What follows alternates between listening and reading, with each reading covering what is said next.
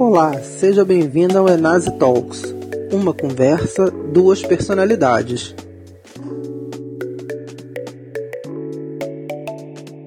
Espero que todos tenham uma ótima palestra e obrigado pela participação. Antes de passar aqui os vídeos e passar a palavra para o Rodrigo, eu queria agradecer também aos nossos patrocinadores do evento. Patrocinador anfitrião Banco PTG Pactual, é, patrocinador Diamante a Tradener, patrocinador Platina Estima Energia, patrocinador Ouro América Energia e Comerc Energia, patrocinador Prata Croma Energia e Energify e patrocinador Bronze a Paradigma.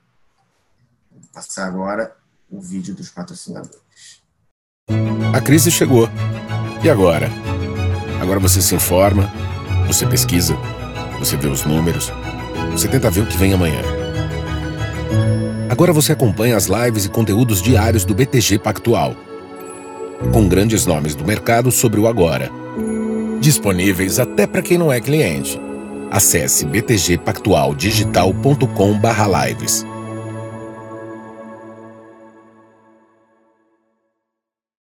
A gente está no momento de buscar energias para encher o pulmão de ar, para ter um brilho no olhar. O mundo precisa de energia para erguer a cabeça a cada novo dia. Energia alimenta, inventa, aumenta transforma a diversidade em oportunidade. Cada ponto de luz na janela é a vida que se acende.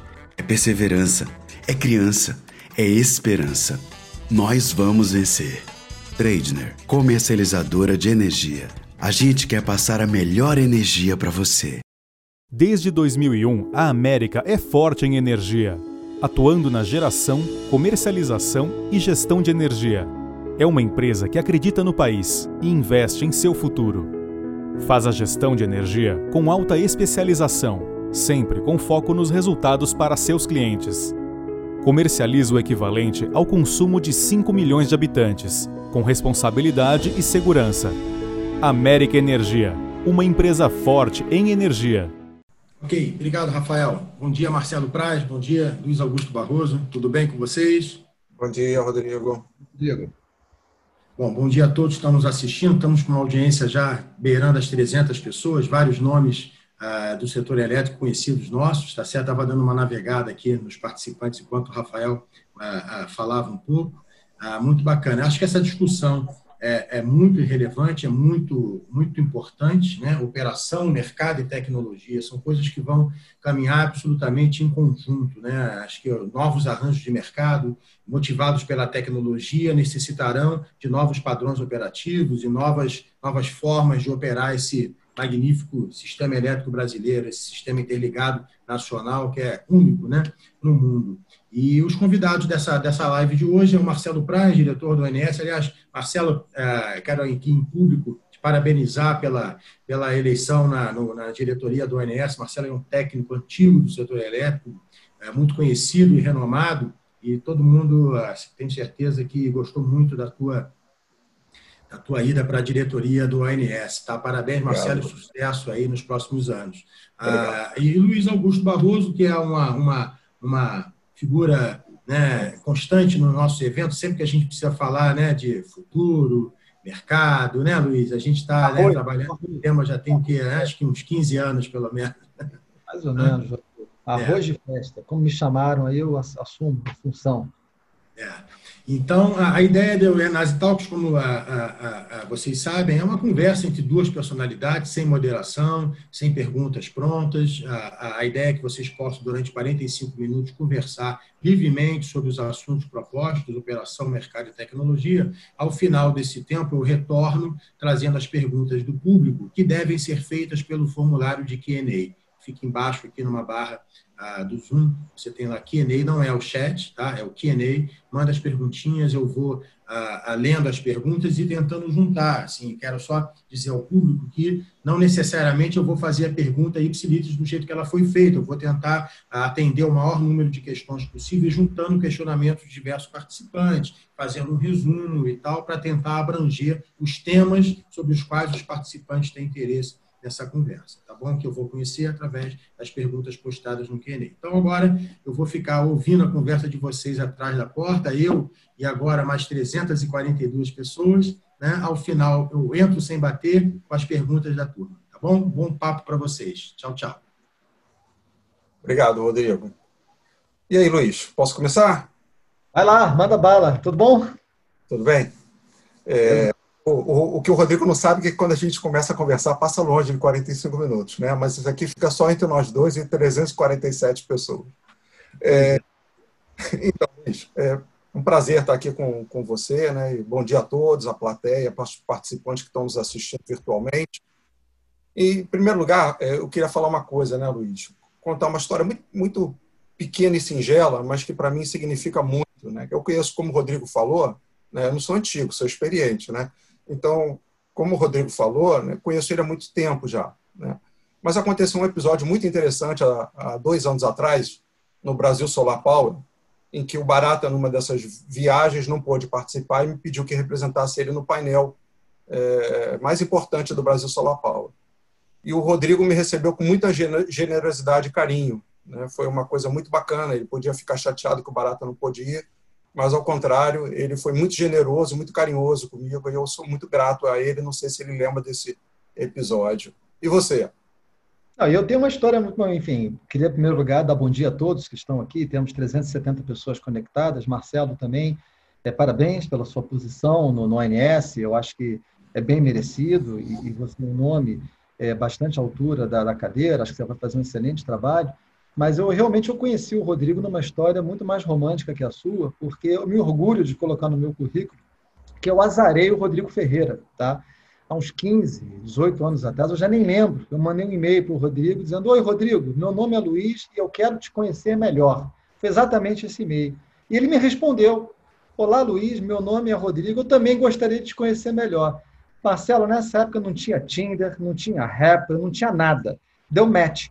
Tá? E aí a gente foi tomar um café e desenvolvemos aí uma parceria e uma amizade, eu acho que mais do que tudo, que me passou todos esses anos, né? E o Rodrigo é uma pessoa que tem uma contribuição muito grande para o setor, então fica aqui o meu agradecimento também ao Informa, ao Canal Energia, na figura do Rodrigo, do Luiz Renato também, pela toda a dedicação para o setor. Mas vamos lá, Marcelo, que tem muito assunto aqui, eu estou nervoso já. Vamos lá, vamos lá.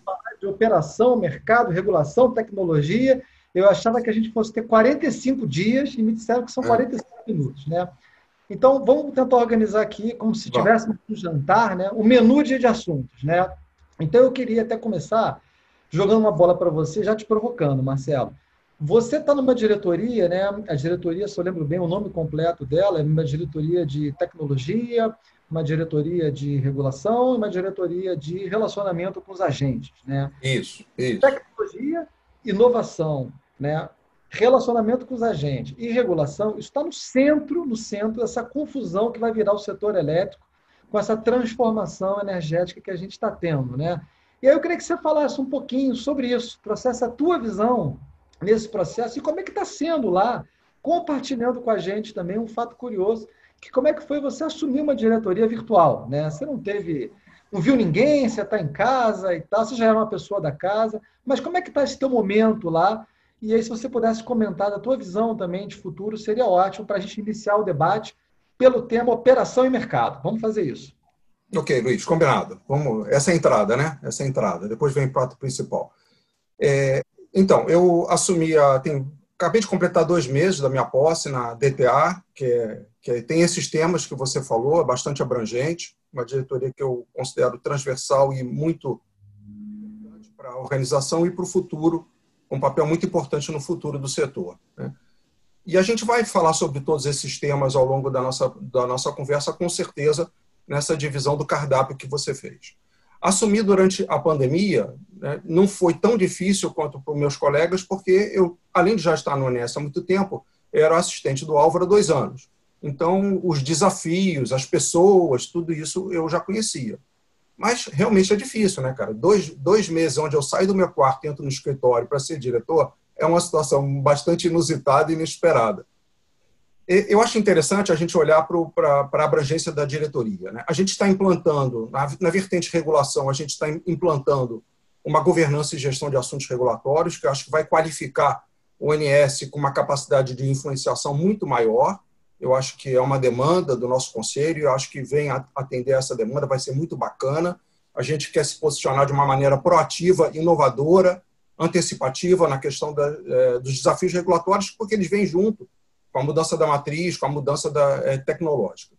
Tecnologia, a gente fala mais adiante, relacionamento com os agentes, a gente tem tanto o papel do relacionamento estratégico com os agentes, quanto o papel de serviço aos agentes, na parte de contratação, apuração da transmissão, enfim, integração, acesso, todas essas questões. São muitas disciplinas. Né? Se a gente pegar, então, agora a questão que a gente está falando aqui, operação e mercado, né? o, o que, que, eu queria fazer de consideração inicial? A gente vem num, numa transição energética. Né? Se a gente olha a matriz de 20 anos atrás, antes do racionamento, uma matriz basicamente puramente hidro, alguma complementação térmica não muito bem qualificada em termos de CVU, e uma produção que era basicamente atendida com hidráulicas. A partir do racionamento, a gente entra primeiro com onda térmica, depois vem a onda eólica, mais fortemente, começa timidamente com Proinfa, depois ela é autossustentável, nos leilões a menos 3 a menos 5, e depois a gente vê agora a onda da solar. E, em seguida, né, o mix da geração centralizada com a geração distribuída. Então, essa mudança em 20 anos, é impressionante, né? Eu acho que é impressionante essa mudança em 20 anos. Ela traz é, desafios para a operação do sistema, assim como também para o mercado. Desafios para a operação, porque eu digo, não é que a operação vai ficar mais difícil, a operação vai ficar mais complexa. E a gente tem que lidar com questões que são desafiadoras, que eu espero que a gente tenha a chance de falar aqui. A perda da regularização, a intermitência da geração das fontes renováveis não convencionais, né? a necessidade de flexibilidade, enfim, eu acho que são temas que são é, bastante importantes. O que, você, que, que você pensa disso? Eu acho, concordo, Marcelo, com você. Eu, inclusive, eu não tenho nenhuma consideração inicial a fazer nesse debate. Eu só tenho pergunta para fazer para você, tá? A gente está aqui mais dinâmico. E eu até queria já te fazer uma outra provocação. Dizer, muitos países né, trabalharam em grandes estudos para delimitar ou para pelo menos calcular qual era o limite máximo de penetração de renováveis até em função da capacidade que os sistemas de potência têm de absorver as características dessas fontes, né? A variabilidade de produção, a incerteza e tal. E esses estudos eles não visam dizer que o limite para a penetração de renováveis é tantos por cento na matriz e fim de papo. Não é isso. Na verdade, é para determinar um limite e ver quais são os investimentos necessários para a gente permitir mais penetração. Né? Eu, na EPE, inclusive, tentei fazer esse trabalho, não consegui, e, e, eu queria te perguntar se vocês lá no INS têm pensado nisso, em conjunto com a EPE. Fala um pouquinho da tua visão. Você acha que tem um limite para a matriz, para o setor elétrico brasileiro absorver as renováveis? Ou a gente ainda está longe dessa figura? Como é que você vê esse tema? Então, Luiz, né, primeiro tem que ressaltar é, que um projeto que começou lá na, né, através do Ministério EPE, na época em que você era o presidente da, da EPE, né, e gentilmente nos convidou para participar, porque é uma visão integrada de que expansão e operação devem caminhar juntos. Né? Aquela segregação do passado trazia muitos problemas. Então, a sua visão bastante é, acolhedora de futuro nos convidou para participar daquele projeto patrocinado pela Fundação GIZ alemã. E é muito interessante, né? porque você vê, no ambiente do GO15, onde tem os maiores operadores do mundo, a gente ouve essas questões. Será que existe um número, número mágico? Será que é 40%? É Será que depende de, né, cada país vai ter um número mágico? Então, esse estudo tem o mérito de trazer essa reflexão. Não importa quando, em algum momento, a gente vai dobrar a carga do Brasil e, nesse momento, você vai ter uma matriz que é bastante diferente da matriz que a gente tem hoje. A pergunta que, que se faz, obviamente, é o seguinte: com essa nova matriz, que não importa quando, provavelmente daqui a uns 20 anos, você vai ter 85% renovável, dos quais aproximadamente 40% de hidrelétricas, ou seja, 45% de renováveis não convencionais. Vai ter complementação de gás, ciclo aberto, ciclo combinado, depois a gente fala sobre flexibilidade e etc. Mas a, a pergunta que se faz é o seguinte: essa matriz vai chegar, você tem a expansão da transmissão acompanhando. E a pergunta é: esse sistema fica de pé? Dizer, um sistema que você tem 45% a 50% de renováveis não convencionais fica de pé? Esse é, é um dos grandes méritos do estudo. Né? Quer dizer, a parte elétrica da confiabilidade da segurança elétrica tem mostrado, e a gente está em fase de, acho que já de conclusão e apresentação do estudo para a sociedade, mostra que esse sistema fica de pé. Então, esse número mágico provavelmente não existe. Ele depende de país a país. A gente tem que lembrar a importância que as hidrelétricas vão desempenhar num futuro, né, que vai ser diferente do papel de hoje. Poxa, super legal, Marcelo. Quer dizer, então, para ver se eu entendi, voltando lá atrás na EPE 16, 17, aquela concepção daquele estudo que eu não realmente eu não consegui fazer internamente na EPE, mas foi feita uma licitação, um trabalho apoiado pela Fundação Alemã GIZ. Esse trabalho ele está em condução, está em fase de conclusão e ele vai ser apresentado à sociedade com uma visão geral da capacidade do sistema brasileiro de absorver renováveis. Exato, exatamente. Eu acho, que, é, eu acho que é muito bacana. Agora, Luiz, ele traz outras reflexões também, né? porque não é só a questão de dizer, ok, do ponto de vista elétrico, esse sistema fica de pé. Agora, vamos olhar, então, esse é do ponto de vista da operação. Vamos olhar um pouquinho, então, para mercado, para modernização.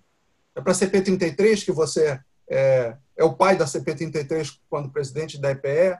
Então, olhando para esse futuro, né, qual é a visão que você tem sobre a questão de, de energia, potência, flexibilidade? Antes de a gente falar um pouco de lastro, ou seja, olhando esse futuro, qual é a sua, a sua visão? Não, assim, Marcelo, bom, em primeiro lugar, é super gentil o seu comentário da CP33, mas eu me julgo um trabalhador do Brasil, né, que eu acordo cedo e durmo tarde. Eu contribuí na CP, mas eu acho que ela é um mérito de um time muito maior, de um grande líder que a gente teve, o Fernando Coelho Filho, nosso ministro, também o Paulo Pedrosa, Paulo Gabardo, o Rafael Ferreira, o Ricardo Sim. Brandão, a EPE, a turma toda né, que ajudou muito. Mas eu acho que esses serviços, né, quando a gente pensa hoje em energia, flexibilidade e potência, o Brasil já precisa deles hoje.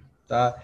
E o que acontece é que a intensidade de necessidade de alguns deles vai aumentar ao longo das próximas décadas com a mudança da matriz. Por exemplo, nos estudos que a PSR tem feito, a gente observa que a gente vai precisar mais de potência nessa próxima década e mais ainda de flexibilidade na década seguinte, pós 2030. E aí uma reflexão até legal é quais recursos conseguem fornecer esses serviços, né? Por exemplo, a transmissão que ela é um recurso muitas vezes não olhado sob essa ótica, ela tem um papel super legal como recurso que traz flexibilidade ao sistema, ao conectar uma tecnologia que é a hidrelétrica, que pode trazer, além de flexibilidade, potência também, e a potência que um sistema precisa, ela tem uma característica também mais locacional, mas que a transmissão começa a ajudar a integrar essas fontes. Então, a equação do Brasil, eu acho, antes da gente falar nos lastros, a equação física, ela é uma equação super legal quando a gente pensa sobre a ótica de um portfólio, porque eu realmente acho que a transmissão ela vai ter um fator muito relevante como integração não só da produção hidrelétrica, mas da maximização desse portfólio, dos seus benefícios, né, para que o sistema, você, o ONS, tenha os serviços que você precisa para garantir a tua missão, que é a gestão da confiabilidade e o atendimento da carga. É, bacana. Eu acho que mais adiante a gente pode explorar um pouco mais esse conceito de flexibilidade. Eu acho que a transmissão que, que é expandida nesse estudo da GIZ é, é, muito interessante, porque o Brasil é diferente. Né? A transmissão não, não conecta simplesmente a geração à carga. Além disso, a, a transmissão permite que você use é, é, a diversidade dos recursos e faça esse uso da flexibilidade, como você mencionou. É, agora, juntando, Marcelo, esse tema com o tema é, comercial, né? aí eu queria botar o tema do preço horário. A gente tem aqui já conectados 450 pessoas. Né? Preço horário, hoje o ONS ele já opera o sistema no curto prazo com um modelo de otimização, um modelo D100, o que é bem legal, porque tem um critério objetivo para definir a programação da operação a cada meia hora, já ganhos significativos, né? A quantidade de despacho fora da ordem de mérito econômico diminuiu bastante, o ISS também, só pela implementação desse modelo, mas isso vira preço, se Deus quiser, no início do ano que vem. Como é que você está vendo isso e o ONS se preparando para esse desafio? É legal você, comentar isso, Luiz. Eu, eu acho o seguinte, né? A gente já conversou sobre isso, né? Eu acho que a gente nem, né, nem deve discutir é, se o preço horário entra, não entra, ele entra, né? Ele entra porque é uma necessidade. De novo, se a gente volta 20 anos atrás, você tinha um monte de reservatório com capacidade de acumulação que fazia um colchão em relação à carga. Então, a sua inércia no sistema era muito maior do que o que você tem hoje. Hoje a carga cresce, a capacidade de regulação diminui, então é, a variação das fontes aumenta, o nervosismo na sala de controle aumenta, é o que eu digo, né? Aquelas etapas clássicas de planejamento, programação, operação em tempo real, elas começam a ficar difusas essas etapas e naturalmente você vai trazendo para o tempo real né, as decisões que você tomava com antecedência, porque você tinha um colchão de amortecimento. Então, é, é essa realidade física, mais a realidade da granularidade, tanto espacial quanto temporal, tornam, no meu ponto de vista, necessários a implantação. Como você falou, né? Quer dizer, o Unesco já trabalhava há muito tempo com, com custo marginal, assim, com estratégia, digamos assim, de operação, custo marginal não, estratégia de operação a cada meia hora. Essa já era a nossa realidade. Agora a gente tem custos marginais a cada meia hora numa infinidade de barras no sistema. A gente está aprendendo muito, né? como você falou, a gente está sempre melhorando o processo. Eu acho que é, é, muito rico, você percebe a diversidade de comportamento que o sistema tem. Já tomamos decisões operativas com base nessas informações, ou seja, percebendo, por exemplo, o aumento de um custo marginal numa determinada barra, você já tem uma ação operativa para mitigar é, aquele aumento. São, são questões que a gente pode tratar muito mais próximas da realidade e a redução de encargo de serviço, a aderência entre é, operação e preço é uma consequência da melhor representação do sistema. Então, a partir de 1 de janeiro de 21, a gente vai ver esse fenômeno sendo reproduzido também na CCE. Eu acho isso muito bacana, muito legal. Legal. legal. Eu queria, assim, Marcelo, antes de pular para a parte de regulação, tem um tema que eu não podia deixar de tocar, que a gente está falando muito de geração centralizada, né? um sistema ainda muito clássico, mas tem um mundo de coisas acontecendo pelo lado distribuído da rede e até mesmo atrás do medidor, tá? coisas que o próprio ONS nem vê. A gente pega, teve uma pergunta colocada aqui, do José Eustáquio, sobre cogeração a gás colocada no centro de carga, que pode atuar junto com a solar. A gente tem um consumidor se tornando mais ativo. Nos estudos da PSR, Marcelo, a gente observa que, considerando os aperfeiçoamentos regulatórios que a ANEL pode vir a fazer no net metering, a gente poderia ter uma entrada de mais ou menos, vou até anotei aqui, 25 GB de geração distribuída até 2030. Isso é muita coisa, tá? E 34 GB até 2040. Sem os aperfeiçoamentos, isso poderia ir para 32 em 2030 e 41 em 2040. Isso vai deixar a vida do operador de cabeça para baixo, porque nós vamos acabar no limite tendo sub-redes dentro das redes de distribuição, suboperadores de sistema de distribuição, que vai trazer mais desafio para a operação do ONS. Cara, como é que vocês estão vendo isso lá? Integração, sistema de operação com sistema de distribuição, famoso é, DSO, TSO, ONS aí. Fala um pouquinho, rapidinho sobre isso. Não tem pergunta fácil, não, Luiz? Não, Olha... nenhum. Aqui só, só tem fácil, esses são os fáceis. Depois vem os difíceis, que eu vou te apertar sobre a oferta de preços e se vocês gostam de mercado ou não. Pode deixar.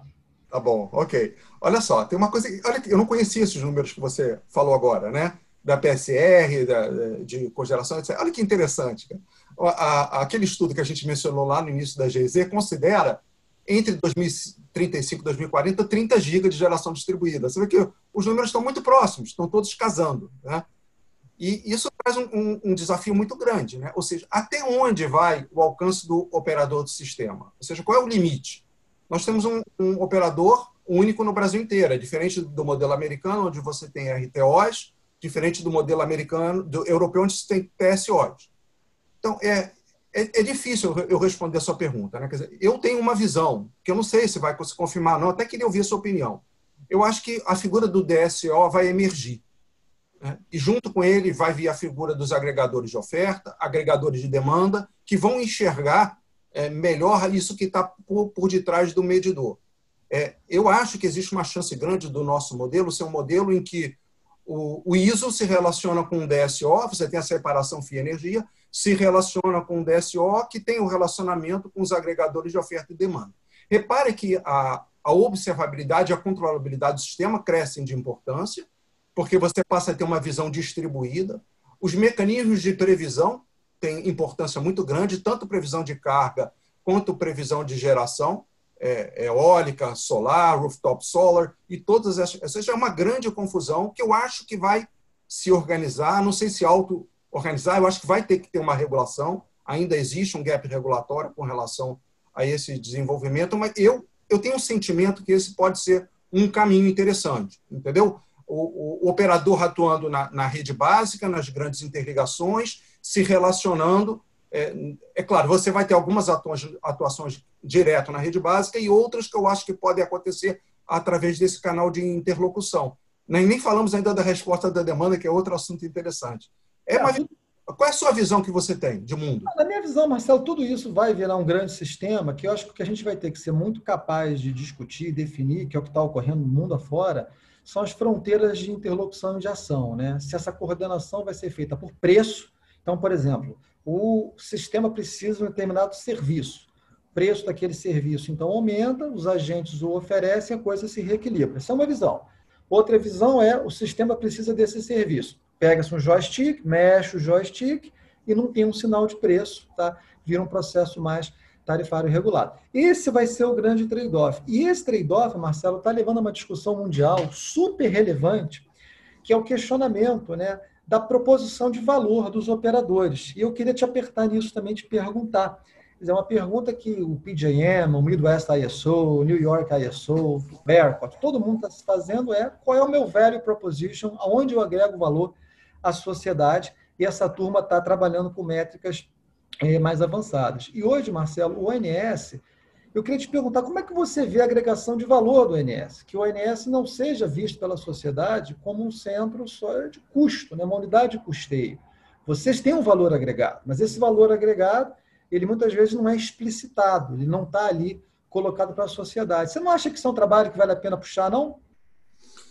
Pô, Luiz, é, é, incrível isso, né? Porque a gente está com esse desafio desde o ano passado. Nós temos um grupo de trabalho criado é, no ONS para lidar com este desafio de não sermos enxergados como um centro de custo e, são, e sim um centro de valor. Tivemos no ano passado é, excelentes reuniões com, com operadores americanos, Midwest, com a PJM, para discutir esse assunto. E a gente sempre toma aqueles cuidados, porque eles têm mercado, nós só temos a a operação. Isso já é uma grande diferença, fica mais fácil para eles na, na, hora de fazer a proposta de valor. Quando você vai para a Europa, a maioria dos, dos TSOs, ou quase a totalidade, tem a propriedade dos ativos de transmissão. Nós não temos. Ou seja, que bicho esquisito é esse do ONS, né? que, não, que não tem o mercado, não tem os ativos de transmissão? Como é que a gente se faz percebido é, é, em termos de valor? Então, nós elencamos, fizemos um brainstorm, elencamos oito assuntos, muito ligados à realidade física do sistema, né, e dos quais nós resolvemos escolher quatro. O, o diretor Simval está pilotando esse projeto piloto. Ouvimos consultores aqui no Brasil também sobre propostas. Escolhemos quatro para fazer um projeto piloto ao longo de 2020 para começar a fazer esse ensaio. Eu acho que é um desafio, e aí eu até devolvo a pergunta para você no seguinte sentido, Luiz. É, gente, você acha que a gente deve ficar com as grandezas físicas? Você acha que a gente incorpora, por exemplo, uma pegada verde, incorpora tecnologia, levando, digamos assim, as circunstâncias do ONS da natureza dele? Oh, Marcelo, até pelo interesse do tempo, né, que o tempo está passando, ótima pergunta. A gente tem trabalhado nesse assunto, até mesmo com o próprio PJM. Você foi no ponto, porque uma coisa é quando você tem a propriedade dos ativos de rede, que aí faz sentido até você exigir mais do operador em métricas físicas, de confiabilidade, gestão de serviço e tal. Outra coisa quando você não tem.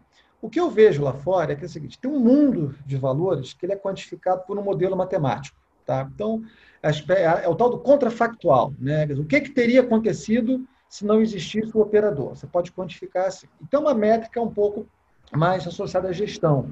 Então, eu gosto, por exemplo, de métricas ligadas a compliance, a tecnologia e tal. Eu não gosto muito de métricas ligadas à pegada verde do sistema, porque o operador ele tem que ser neutro, por definição, em relação ao mix tecnológico. A partir do momento que, num cenário de vertimento de fonte, o operador privilegia uma fonte em relação à outra para mostrar um valor XPTO, eu acho que ele sai um pouco da sua, do seu propósito. A definição de se eu quero ser verde ou não quero e tal, eu acho que é uma definição de política pública que tem que vir a nível ministerial, tá? Mas eu acho que o operador aqui no Brasil, eu acho que o ONS, meus assim, dois segundos, eu acho que vai ter um lado que é quantificável por modelo, eu acho que vai ter um lado que vai ser associado a compliance, gestão, tecnologia, tá? Que está muito aí em cima de você. Mas a renovabilidade, você até poderia dizer, como é que o ONS hoje, que o ONS é um agente do Mercado Livre, né? Como é que vocês compram a sua energia? Vocês compram de renovável? Ok, legal. Mas você garantir que o mix de produção seja renovável, eu tenho um pouco de, de dúvida, tá? Porque você seria mais não isonômico. Mas, assim, garantir isonomia de acesso à rede, olhar métricas de segurança, tudo isso daqui eu acho que vai ser, vai ser o grande papo. Né? Agora, vamos lá que a gente está passando tempo e eu preciso te apertar. Regulação, Marcelo. Olha só, bem no ponto, tá? Cara, o ONS historicamente sempre variou muito, na minha visão, entre apoiar muito o mercado, não apoiar muito o mercado, e nesse quesito despacho por oferta de preços, né, por lance dos agentes, é algo que nunca foi uma grande unanimidade no ONS. Né? Existia uma parte do ONS que o aceitavam como estudo, parte do ONS que o recusavam e tal. Cara, como é que isso está hoje lá dentro? Traz uma palhinha aí da uniformidade desses conceitos, da visão do ONS de uma coisa mais mercadológica para entregar uma operação para vocês. Então, Luiz, olha só, é, eu, Marcelo, sou agnóstico, tá? Então, eu acho o seguinte, e a, e a, vamos lembrar de novo, a CP33 já lança isso, né, com, lançava essa questão do, da formação de preços por oferta, imaginando que você levaria aproximadamente quatro anos para poder fazer a transição entre o, o preço formado por modelos e a formação de preço por oferta dos agentes. Eu acho que, levando em conta tudo que a gente falou até agora, Luiz, da transição energética, da mudança da matriz, do aumento da granularidade, do preço horário, da abertura do mercado, que a gente ainda não falou muito, mas que a gente pode falar agora em regulação, e também sobre lastro, acho que é uma, uma, um item importante para a gente falar na sequência. Eu acho que a gente tem que estudar. Eu, eu, eu entendo, Luiz, que é, inexoravelmente a gente deva caminhar para esse modelo né? ainda que eu preserve a minha, minha opção agnóstica com relação ao tema. O que eu acho é o seguinte, Luiz, a gente tem, eu acho que você vai concordar, a gente tem que estudar, né? porque não basta dar opinião, né? a gente tem que estudar, tem que estar embasado e tem que representar as características do nosso sistema. E aí eu te devolvo essa pergunta. Né? Eu sei que a PSR, há muitos anos, desde aquele do, do, do pós-racionamento, já tinha é, trazido essa questão da discussão de formação de preços por oferta, eu te trago essa questão. Né? No, em termos de Brasil, quando a gente olha para países puramente térmicos ou países com a matriz renovável térmica, como é que a gente encara o desafio da, da mitigação do risco hidrológico, da representação do, dos reservatórios no modelo? Ou seja, eu tenho dúvidas, eu tenho perguntas. Eu acho que se a gente perguntar para 10 pessoas, 10 pessoas vão ter um modelo diferente na cabeça. Ou seja, que modelo é esse? É um modelo em que o operador faz os imbalances da rede, ele é só um gestor da rede. É um modelo em que você tem, é, é, por exemplo, o operador fazendo a desagregação física dos blocos hidráulicos das ofertas dos agentes. É, ele pode atuar no mercado comprando água de acordo com essa percepção de risco. Enfim, o que, que você vê como mais razoável e plausível para o modelo brasileiro? Oh, Marcelo, eu, eu voltando à sua fala, né? Eu já estudei muito esse assunto, tá? Eu já estudei e eu me decidi. Então, eu era uma pessoa que eu sempre gostei do despacho por custos, como está. Eu acho que um despacho por custos ele é, ele é imbatível como fonte de informação, de uniformidade de informação para os agentes. O modelo é público, o dado é público e tal. Mas eu me convenci, me convenci nos meus muitos longos anos de estudo e na minha experiência do governo de ver essa cozinha por dentro de que o despacho por custo é muito vulnerável, tá? e essa vulnerabilidade ela traz riscos muito grandes aos agentes no atendimento dos seus contratos, que são instrumentos privados. Então, você tem um ente gestionando de forma centralizada um recurso que tem implicações privadas. Então, eu realmente, até na CP33, a nota técnica que nós fizemos lá na EPE e tal, eu acredito que o despacho por oferta de preços é o caminho correto para a gente colocar a responsabilidade nos agentes pela gestão do seu recurso e, com isso, permitir que eles consigam gestionar a capacidade de atendimento aos seus contratos, incluindo as hidrelétricas. Ah, o sistema hidrelétrico é diferente? Não, não é. Existem sistemas hídricos no mundo inteiro, Nova Zelândia, Noruega, Colômbia, costa oeste dos Estados Unidos, com complexidades, uso múltiplos da água e tal, que fazem. Eu acho que o Brasil tem as suas particularidades, que eu acho que são até menos físicas, elas são mais comerciais. Por exemplo, o MRE, o mecanismo de realocação de energia, que não dá para a gente acabar com o MRE de uma hora para outra, ele tem que ser preservado. Então, o MRE condiciona uma solução. E na minha visão, o ONS ele não vai ser um gestor do imbalance nesse mecanismo. Eu acho que o ONS ele tem um papel adicional. Ele vai ter um papel de coordenar a operação nas cascatas num despacho físico, que pode ser um pouquinho diferente de um despacho virtual, uma proposta que foi elaborada lá em 2002, tá? que até eu participei bastante, que eu acho que é um núcleo para a gente seguir, e o ONS pode até ter outros comportamentos, quando a aversão a risco do operador for maior do que a aversão ao risco do mercado, o ONS pode entrar comprando água. Qual é o problema? Ele virou, ele entrou, comprou, e se ele tiver certo, ele vai fazer dinheiro com isso lá na frente. Se ele tiver errado, temos um problema, e naquela visão de valor do ONS, o ONS não agregou valor, até desagregou. Então, essas são discussões que eu acho que aí sim a gente tem que estudar a implementação. Mas eu, Marcelo, Luiz, assim, eu realmente já fiz a minha cabeça, para a gente caminhar por essa linha sob a ótica da gestão de riscos. Eu acho que é assim que a gente vai ter aqui mesmo. Mas legal, foi bom ter, ter a tua visão, tá? Gostei. É. Então, só uma pergunta, Luiz. Né? Existe uma sequência temporal para a gente seguir com as medidas. Eu acho que o preço horário já foi uma, uma, um primeiro sinal importante. Existe uma sequência temporal de adoção das medidas. A CP33 e mesmo GT Modernização já vem sinalizando. Né? Quanto tempo é o teu feeling para a gente migrar do modelo atual para o modelo é, com essas características e quais são os pré-requisitos é, é, de mercado né, que a gente deveria adotar na sua visão? Eu acho que a gente tem uns quatro anos aí tá, de trabalho, é, mais ou menos. Esse cronograma foi muito bem desenhado lá na CP33, ele é público também. Eu acho que a gente tem alguns desafios, por exemplo, como é que a gente estrutura a oferta das cotas de garantia física oriundas da MP 579? Como é que a gente estrutura ofertas da energia de reserva, ofertas de Itaipu? Como é que trata a repactuação do risco hidrológico, né? Porque se o gerador passa o risco hidrológico para o consumidor, o incentivo para ele fazer uma oferta prudente até é menor, porque esse risco já foi transferido. Então, para tudo isso tem mecanismo, não vou ter tempo de explicar aqui. E eu acho que tem a questão da gestão do poder de mercado. O monitoramento, a identificação e a ação para coibir o exercício de poder de mercado. E que, para tudo isso, na minha humilde opinião, existem mecanismos interna internacionalmente propostos e bem-sucedidos, mas que vão colocar em algumas instituições aqui no Brasil, seja na ANEL, seja no próprio ONS, na CCE, ou numa entidade separada a ser criada, muita responsabilidade com critérios objetivos. Mas eu não vejo isso como sendo uma panaceia, não. Eu acho, Marcelo, que isso é uma escolha que a gente fez. E como qualquer escolha, tem que decidir. Decidiu fazer bem feito, tá? Essa é um pouco a minha visão. E aí, deixa eu te fazer uma outra pergunta, né? É, algumas pessoas têm a percepção, assim, eu no meu ponto de vista, equivocada. Né? Ah, eu mudei para a oferta de preço, eu posso prescindir de modelo. É verdade isso? Não, não, não é verdade. Claro, né?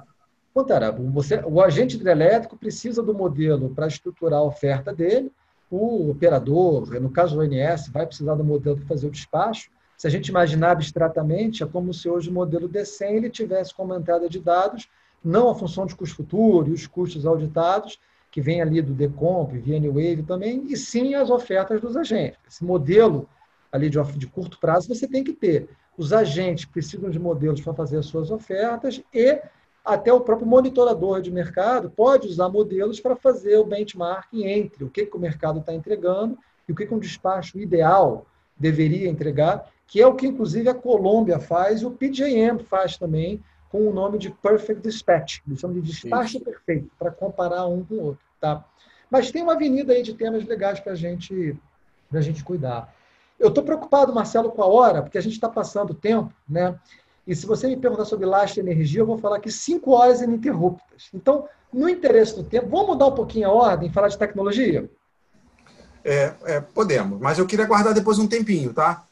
Para a gente vamos falar. Lá sobre isso, sobre flexibilidade, eu acho que é importante. Né? Não, eu acho, eu acho sim. Quer dizer, tem, tem, tem. Mas vamos assim, é, Marcelo, assim, eu queria te escutar um pouquinho né, sobre o T, né, o T da tua diretoria, né, o T de tecnologia, o T de inovação. Tem um monte de coisa acontecendo, né? O próprio coronavírus, ele fez a transformação digital da sociedade de uma hora para outra, né?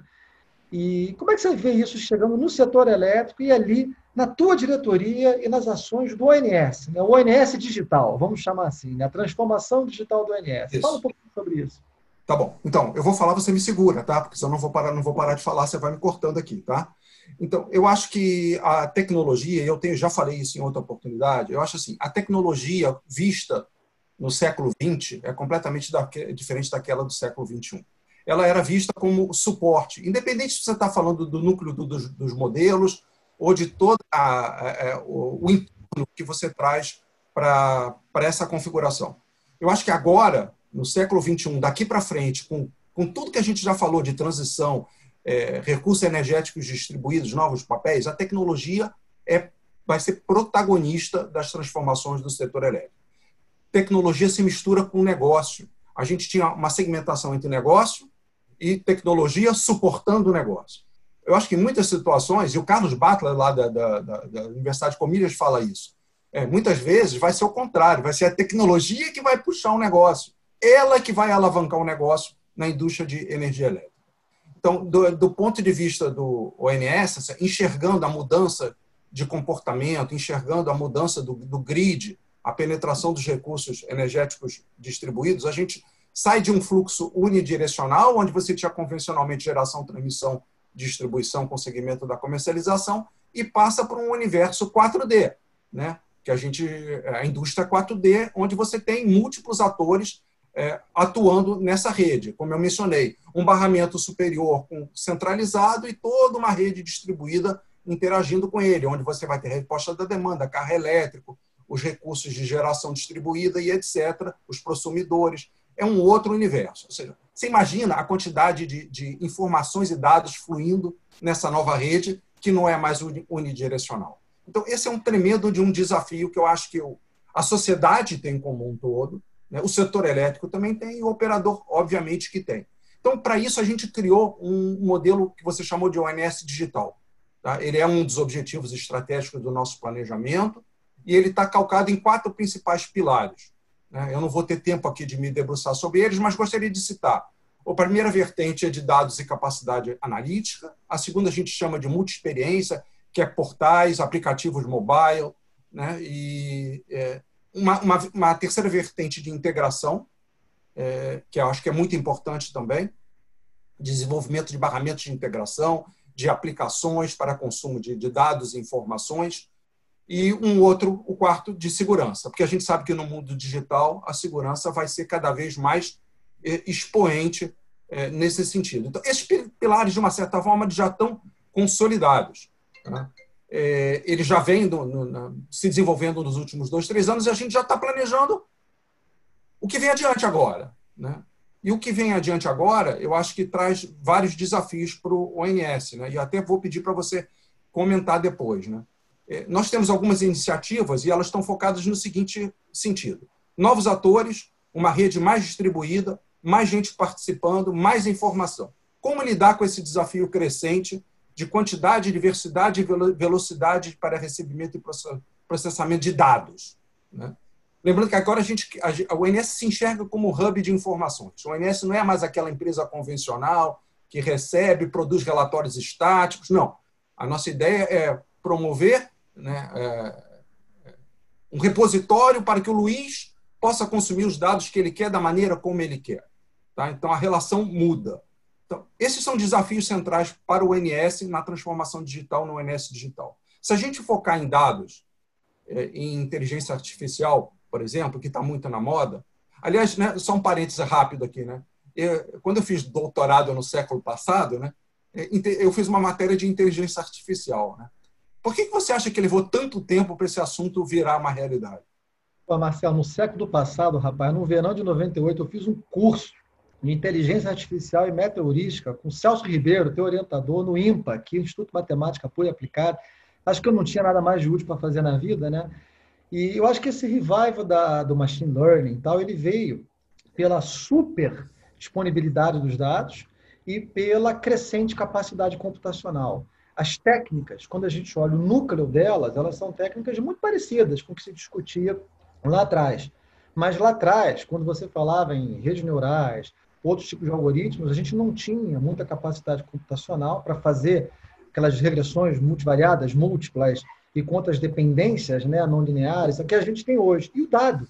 É, a grande diferença é o dado também. Hoje tudo é dado. Né? A gente está andando na rua aqui, o celular está marcando nossa posição, isso depois vai para a base de dados global de tudo na vida, que é o Google, e vira depois informação através dos algoritmos. Então, acho que esse revival vem por isso e que é muito bom, porque isso está mudando realmente a forma como as projeções são feitas, os processos são realizados, o atendimento a clientes, por exemplo, atendimento digital, Marcelo.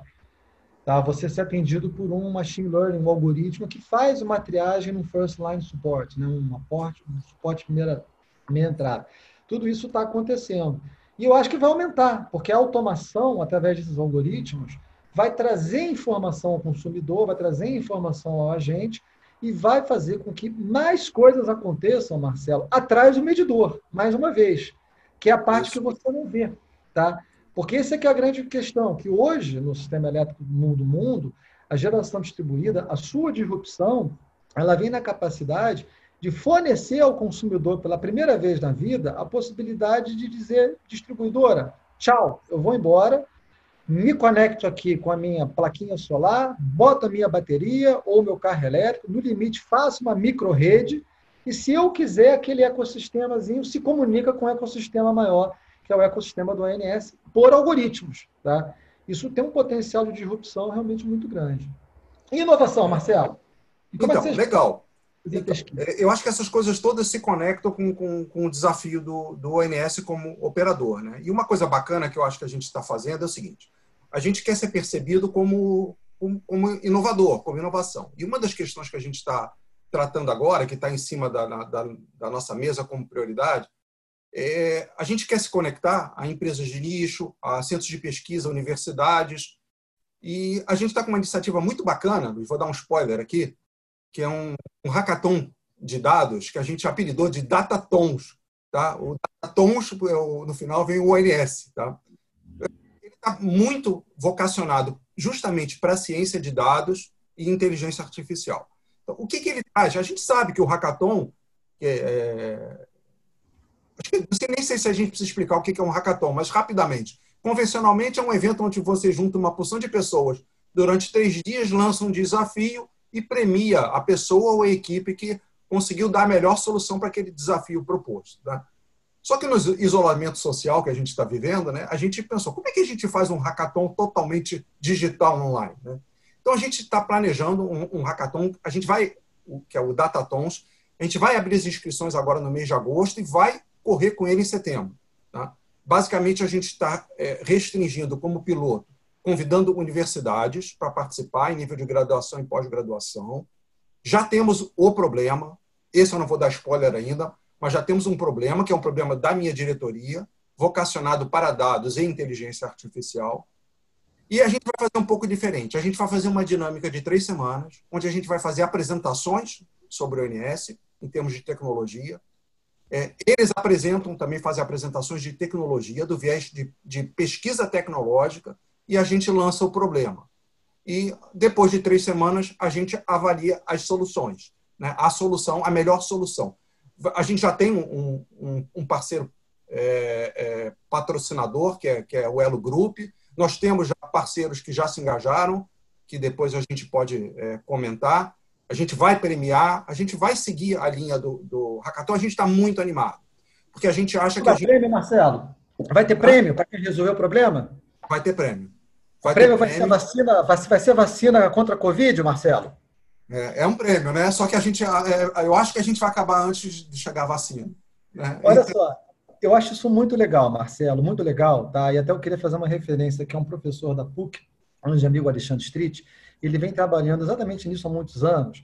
Isso se chama, se chama basicamente prêmios de indução, né? A indução, a inovação feitas por prêmios. Eu recebi ontem à noite um e-mail na rede da PSR, lá do Department of Energy dos Estados Unidos, justamente com um desafio relacionado a esse. Os caras botaram um despacho Security Constrained Optimal Power Flow e disseram: olha, queremos dar um prêmio aqui para quem pegar esse modelo formulado com os dados e incorporar transmission switching e outras coisas ligadas mais a componentes elétricos. E eu acho isso super bacana, porque os dados estão disponíveis, o modelo está disponível, ganha realmente a descentralização do processo da pesquisa, tá? E é um modelo que você permite que um pesquisador lá numa universidade do sul da Noruega, o sul da China, tenha um interesse por um problema brasileiro e agregue algo de forma descentralizada. E se o prêmio for vacina contra a Covid, vai ter competição. E se o prêmio for ingresso para show do Iron Maiden depois da Covid, eu já me registro, estou lá correndo e vou resolver todos esses problemas para você. Com maior dedicação. Mas olha, acho que a gente está levando um cartão aqui laranja, aqui do, Rodrigo. Eu acho, eu acho, Luiz, que tá, chegou a hora da gente pedir a conta, entendeu? Pois é, vamos pedir a conta. Chega. É. Marcelo, foi ótimo. Obrigado. Ah, Olha, se a gente tivesse que pagar por essa live, seria caríssima. Essa conta ia ser impagável, porque foi, o papo está realmente é, espetacular. Ah, mas, enfim, a, a, dinâmica dessa live é uma conversa de 45, mais 10, 15 de perguntas, então chegou a hora ah, das perguntas.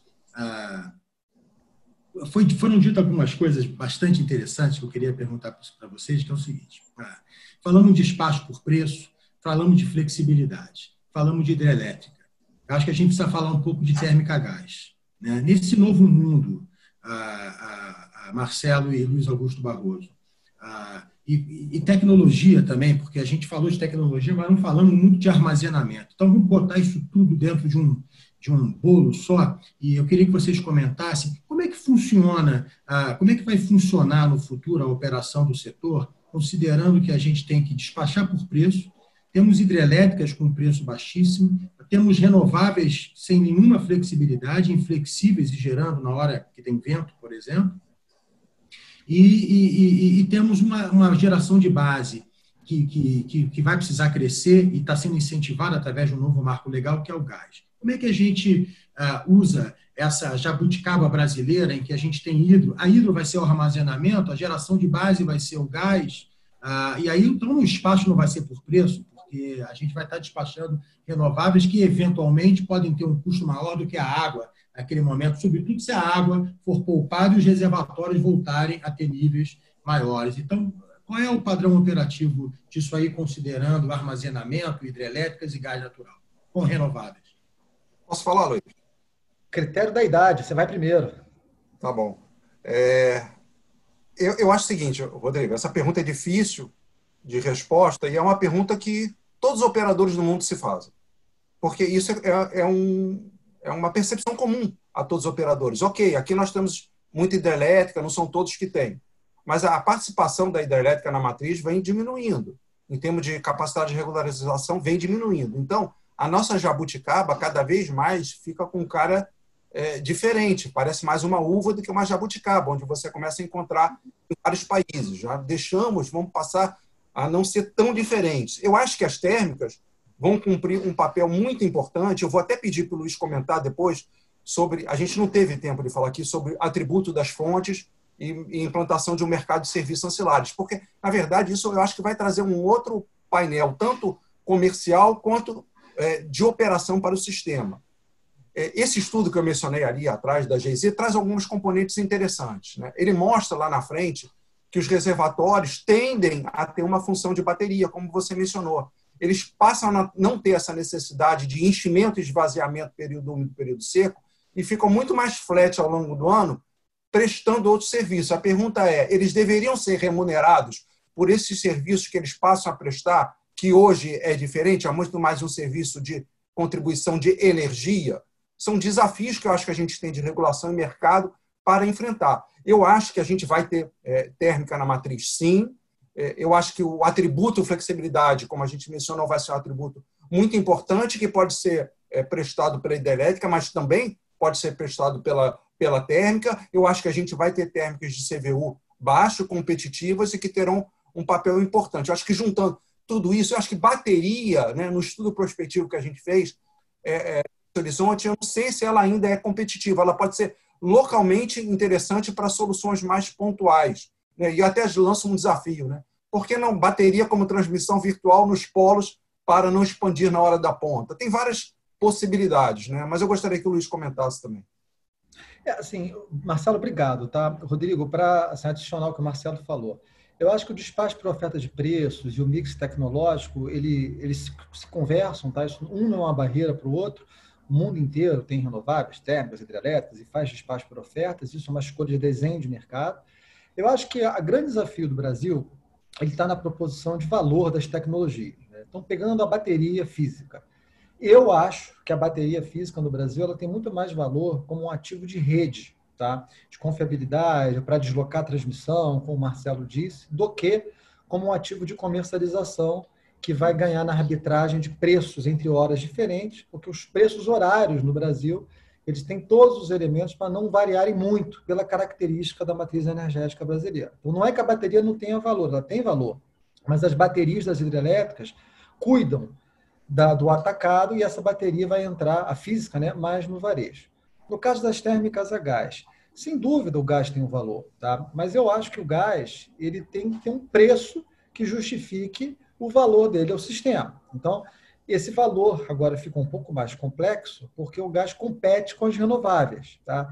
E as renováveis, elas têm sim que pagar pelo custo do imbalance, têm que pagar pelo custo da flexibilidade, mas esse custo no Brasil não é muito alto, justamente pelo ativo transmissão e pelas hidrelétricas. Então, lá na visão da PSR, o gás na base, por exemplo, se o gás for entregue a mais ou menos 5 dólares um milhão de BTU na térmica, na térmica, tá? o gás na base tem mérito. Tá? Perfeito. Mais do que isso, é mais econômico você expandir com renováveis, mesmo as renováveis pagando os custos dos embalos. Lá no leilão de 2017, feito na gestão do, do ministro Fernando Coelho, foram compradas térmicas a gás na base e de CVU de 80 reais o megawatt-hora, tá? 80 110. E essas térmicas foram compradas na base, competindo com outras térmicas flexíveis, por uma mudança que foi feita no leilão que permitiu a sazonalização do take pay e do custo variável unitário. Então, resumindo, na minha visão, eu vou morrer abraçado a essa tese, eu acho que a gente tem que criar as condições para que as tecnologias compitam na mesma base e não criar clusters específicos para criar novos subsídios cruzados, porque senão a gente vai criar, na ânsia de desenvolver o mercado de gás, uma estrutura onde a gente pode até ter o gás barato, mas uma tarifa de energia cara. E aí a gente acaba voltando a um círculo mais é, vicioso de não desenvolvimento. Eu acho que tem espaço para o gás, tem, tem que buscar os usos, tem vários usos no Brasil, tá? mas eu acho que a gente tem que ter eficiência e econômica racionalidade, senão a gente acaba trocando os pés pelas mãos. Olha só, agora a gente falou de potência, em dado momento a gente vai precisar de potência, você mencionou que ali na frente a gente vai precisar de flexibilidade. E aí eu imagino que a separação laxa-energia seja vital para que a gente possa contratar o que a gente precisa no momento adequado. Ah, fazendo a pergunta da Natália, que eh, foi bastante interessante, ah, ah, ela coloca o seguinte: no GT de modernização, a gente tem três produtos: energia, lastro de potência e lastro de capacidade. Os senhores acham realmente necessária a criação de um lastro de capacidade nesse primeiro momento? Posso lá, Marcelo? Deve. Olha só, é, a maneira mais fácil, tá? de o que foi pensado na CP33 foi definir os produtos que o sistema precisa e fazer um mecanismo competitivo para a sua aquisição, de forma que o gerador tivesse vários fluxos de caixa e isso formasse a sua receita total. Tá? É, a maneira mais fácil de você separar o lastro de energia numa etapa inicial é você fazer o produto energia e o lastro de energia. Tá? Até muita gente brinca, na época da EPE brincava, quando a gente separar lá essa energia, vamos poder nos livrar da garantia física, vamos jogar isso no lixo. Não, não vai. Você pode até mudar de nome ela, tá? Mas você precisa de uma medida similar à garantia física para calcular a contribuição esperada para a confiabilidade daquela fonte. Eu, particularmente, gosto do conceito de você criar um lastro de energia, um lastro de capacidade, e ser feito nos mercados mais modernos do mundo, e eu também gosto do mercado de certificados de energia limpa para poder valorizar a externalidade ambiental. Tá? Essa proposta foi até a proposta que a EPE colocou em consulta pública para discussão e que foi recentemente referendada pela Agência Internacional de Energia, assim dito pelo diretor Eric, numa live que eu participei com ele, pública, há algumas semanas. Então, assim, Natália, eu realmente acho que é um pouco mais complicado, mas eu acho que se a gente vai introduzir um processo novo que a gente comece fazendo da melhor forma possível. Então, na minha cabeça, são mais produtos para comercialização, mais produtos para identificar o que, o operador precisa e mais produtos para dar a chance do planejamento, entregar para o operador a matriz com os atributos, aí sim, que a operação vai precisar para garantir a gestão da confiabilidade. Posso comentar, Rodrigo? Claro rapidamente, em complementação ao que o Luiz falou, né, pegando o final da frase. Então, eu, eu, eu acho que sim, eu acho que é importante, porque a gente vai perceber o, e valorizar corretamente os atributos das, das fontes, quando você estiver contratando o que você realmente precisa, em termos de energia, de potência.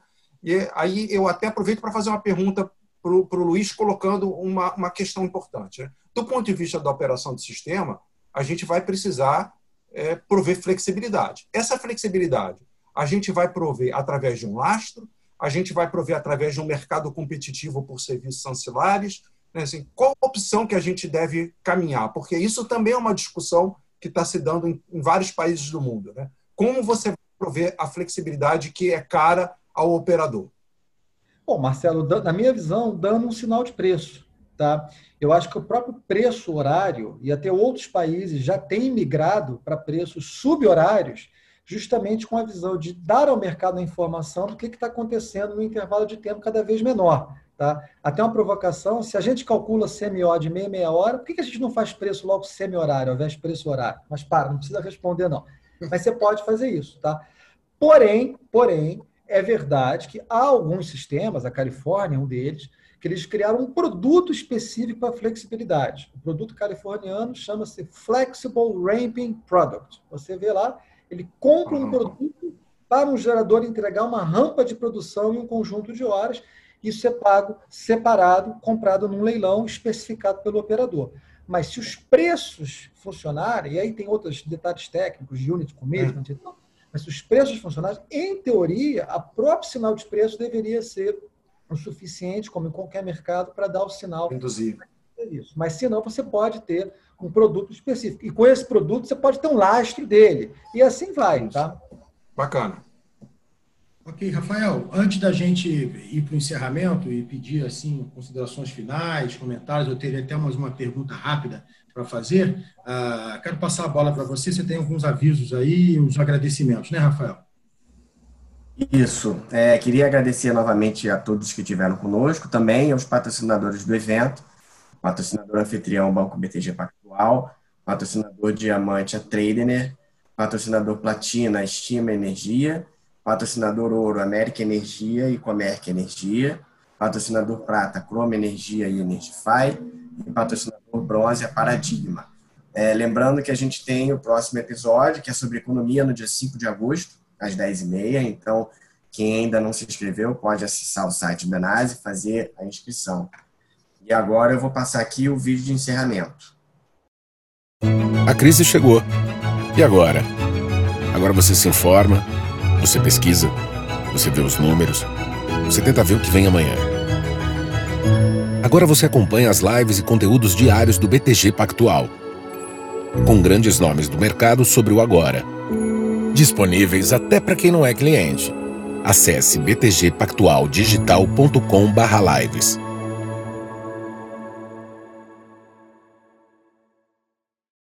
A gente está no momento de buscar energias para encher o pulmão de ar, para ter um brilho no olhar. O mundo precisa de energia para erguer a cabeça a cada novo dia. Energia alimenta, inventa, aumenta, transforma a diversidade em oportunidade. Cada ponto de luz na janela é a vida que se acende. É perseverança, é criança, é esperança. Nós vamos vencer. Tradner, comercializadora de energia. A gente quer passar a melhor energia para você. Desde 2001, a América é forte em energia, atuando na geração, comercialização e gestão de energia. É uma empresa que acredita no país e investe em seu futuro. Faz a gestão de energia com alta especialização, sempre com foco nos resultados para seus clientes.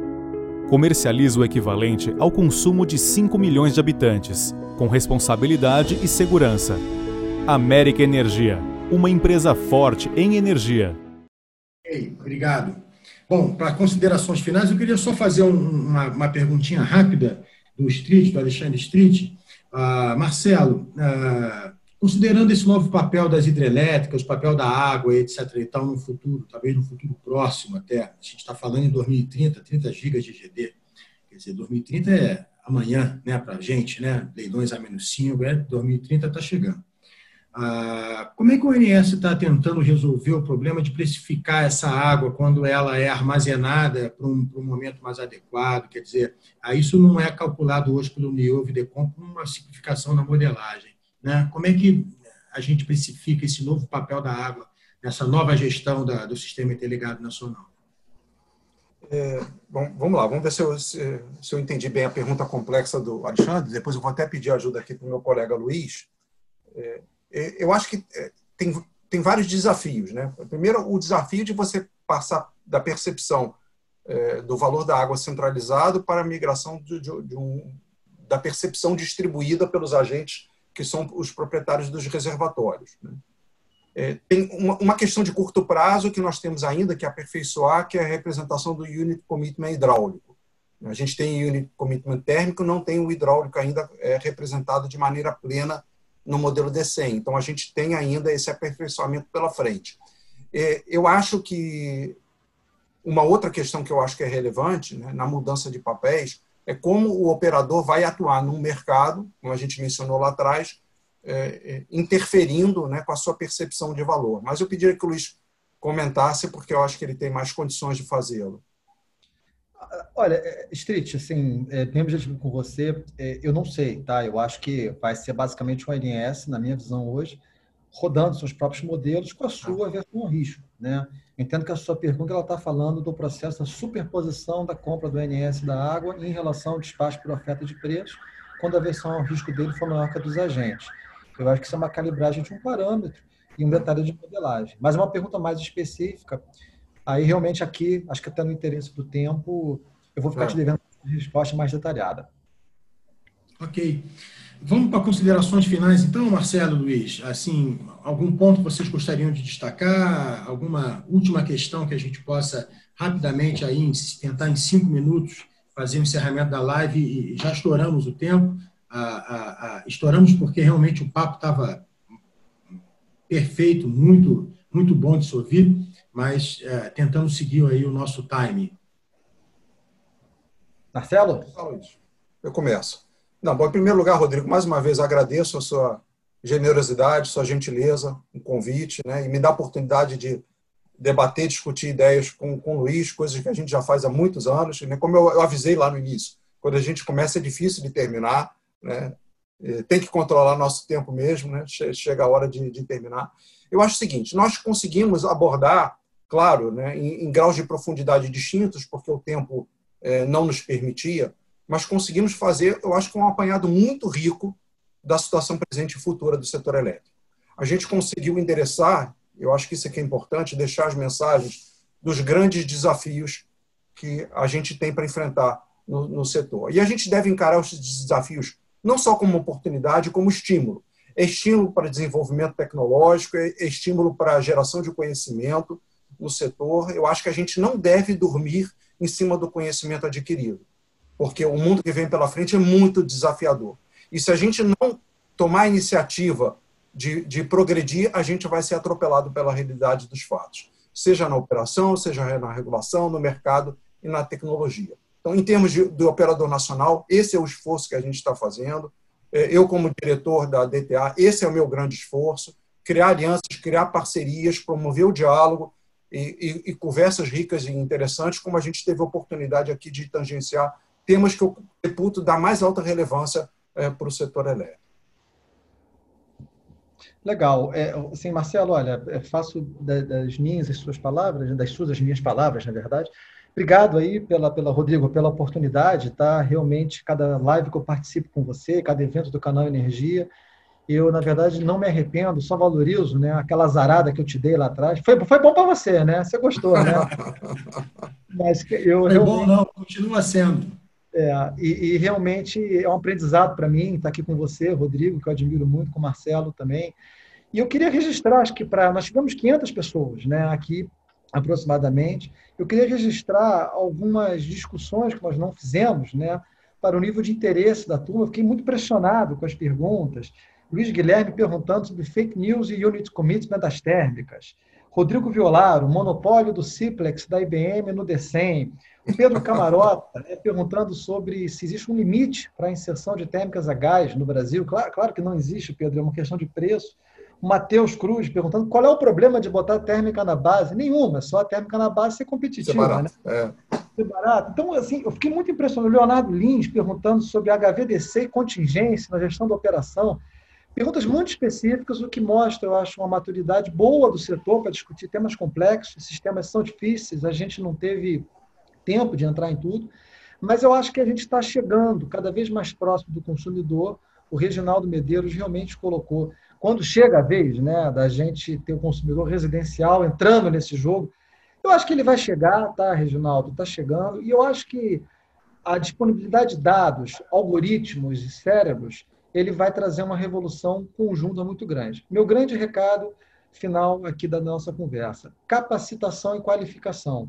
É muito importante que o setor se capacite, se qualifique e se prepare para essa transformação que está vindo Isso. por aí. Sobretudo a nova geração que está entrando no setor agora. Tá? Uma geração que até mesmo não lembra né, do racionamento, não lembra de períodos de preços baixos, só pegou períodos de preços altos na comercialização e tudo mais. Está traumatizada com defaults específicos de comercializadoras. Eu acho que a gente tem que dar um passo atrás, entender os fundamentos de mercado, para que a gente possa escolher as implementações, formar uma visão com isso e detalhar uma estratégia aí para a nossa indústria, que é fundamental para a recuperação econômica pós-Covid. Fico por aqui e agradeço o Rodrigo, o canal Energia, Marcelo, mais uma vez um prazer enorme estar com vocês.